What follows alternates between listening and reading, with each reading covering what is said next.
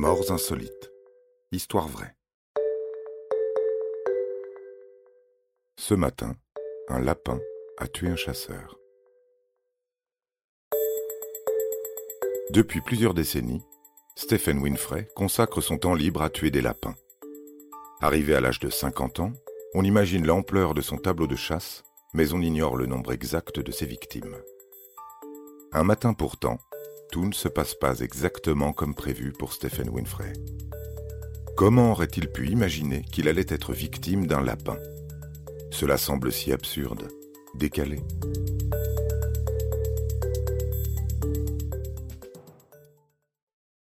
Stephen Winfrey souhaite bien commencer l'année 2015.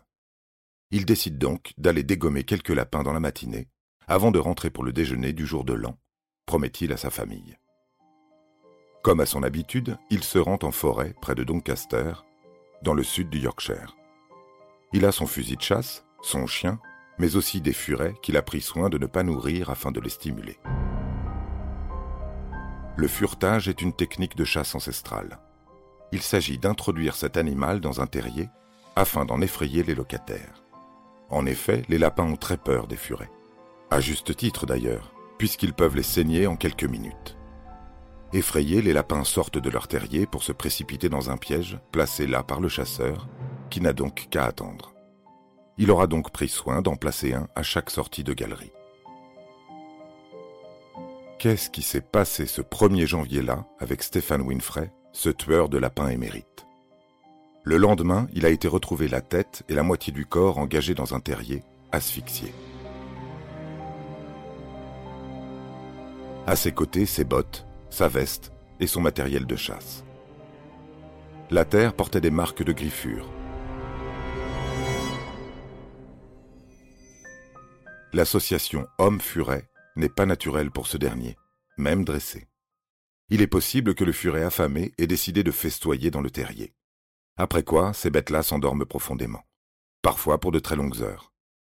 Stéphane Winfrey a-t-il tenté de faire sortir son furet du terrier en s'introduisant à sa suite? Ni son chien, attaché à un arbre tout proche, ni le lapin, porté disparu, n'ont pu répondre aux questions de la police. Quant au furet, il court, il court. Voilà, vous savez tout sur la mort de Stephen Winfrey, le fureteur malchanceux. La dernière saison de chasse a donné lieu à 141 accidents, dont 7 mortels. Les chasseurs n'en sont pas les seules victimes. Pour arrêter ça, un conseil. Cessez de vous en prendre aux animaux qui ne demandent qu'à vivre dans leur terrier, leur nid, leur tanière, et arpenter la nature sans armes à la main. Vous avez aimé cet épisode? N'hésitez pas à le commenter, à le partager et à le noter. À bientôt pour de nouvelles histoires. Studio Minuit, créateur de podcasts addictifs.